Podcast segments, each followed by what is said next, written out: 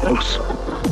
Gibran Ramírez Reyes en Mesa para Todos. Gibran, todo, como todos los miércoles en esta Mesa para Todos, ¿cómo te va? Muy bien, Manuel, ¿y a ti qué tal? Pues eh, bien, en medio de esta situación inédita, típica, de emergencia sanitaria global, mundial por el COVID-19, pero están pasando muchas otras cosas también, Gibran, de las cuales hay que hablar y a las que no podemos quitarles la lupa. La grilla morena, no este Manuel, lo hemos platicado en varias ocasiones, parece que ya poco a poco se recompone la cosa. Irán a un proceso de elección para elegir a una nueva dirigencia. Ya sabemos que se pegan y se pegan duro, Gibran. ¿Cómo vas viendo las cosas?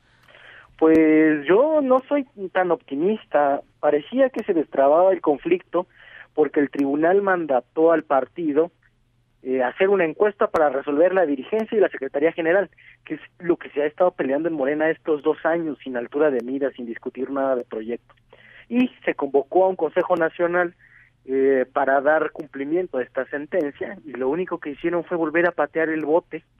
No se puso en el calendario de resolución, o digamos de acatamiento de la sentencia, los detalles de cómo tendría que ser la convocatoria para la encuesta como eso va a ser lo conflictivo y como algunos sectores del partido, marcadamente, digamos, el ala más ideológica cercana a Berta Luján, eh, siguen interesados en que no haya encuesta, todo sigue siendo movimiento dilatorio, pero esto se acaba, el margen se acaba en junio y si no se logra resolver de una manera aventurosa, va a haber sanciones del tribunal, porque el partido está en desacato y parece que no les importara, parece que no se dan cuenta que están en el orden jurídico mexicano y a eso súmale toda la crisis que estamos viviendo. Hay muchas cosas que si no vemos cómo procesar entre tanto y dejamos paralizadas por supeditar toda la agenda pública al coronavirus, se nos van a atragantar en la segunda mitad del año, cuando empiece el proceso electoral.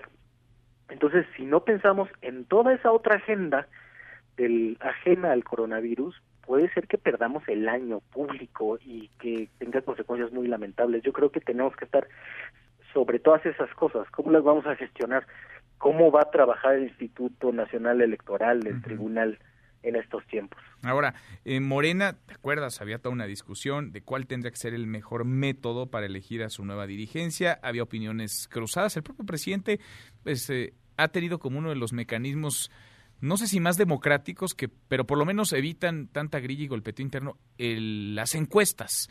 ¿Tú crees que sí? ¿Una encuesta realmente sería la mejor alternativa, la mejor opción para Morena para elegir a través de esta vía a su próxima dirigencia? Pues mira, otra cosa sería una elección abierta.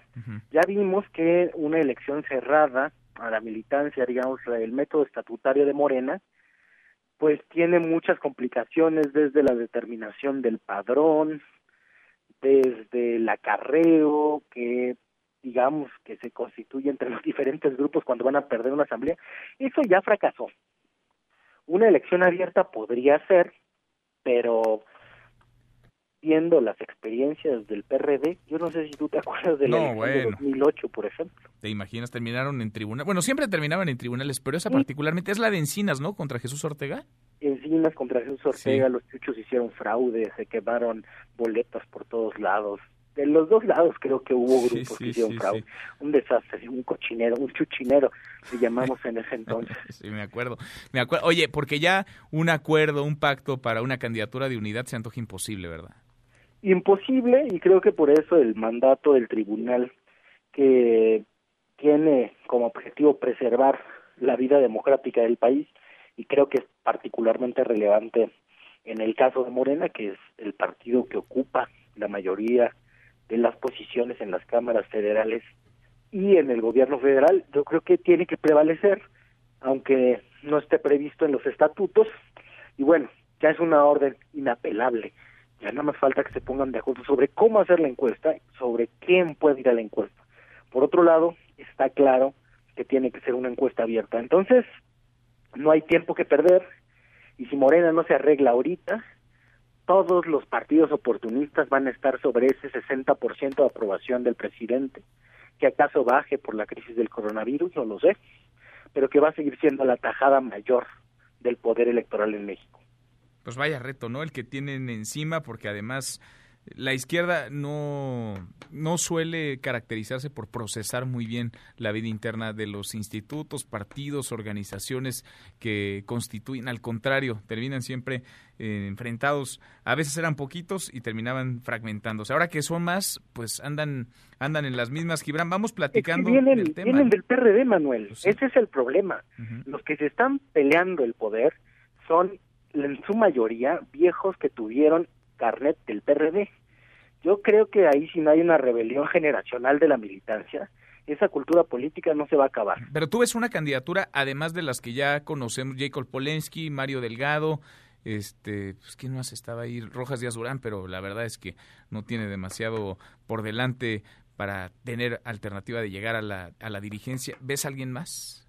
No por ahora, pero le diría a la militancia que se meta el que quiera, ahí está abierta la puerta por el tribunal.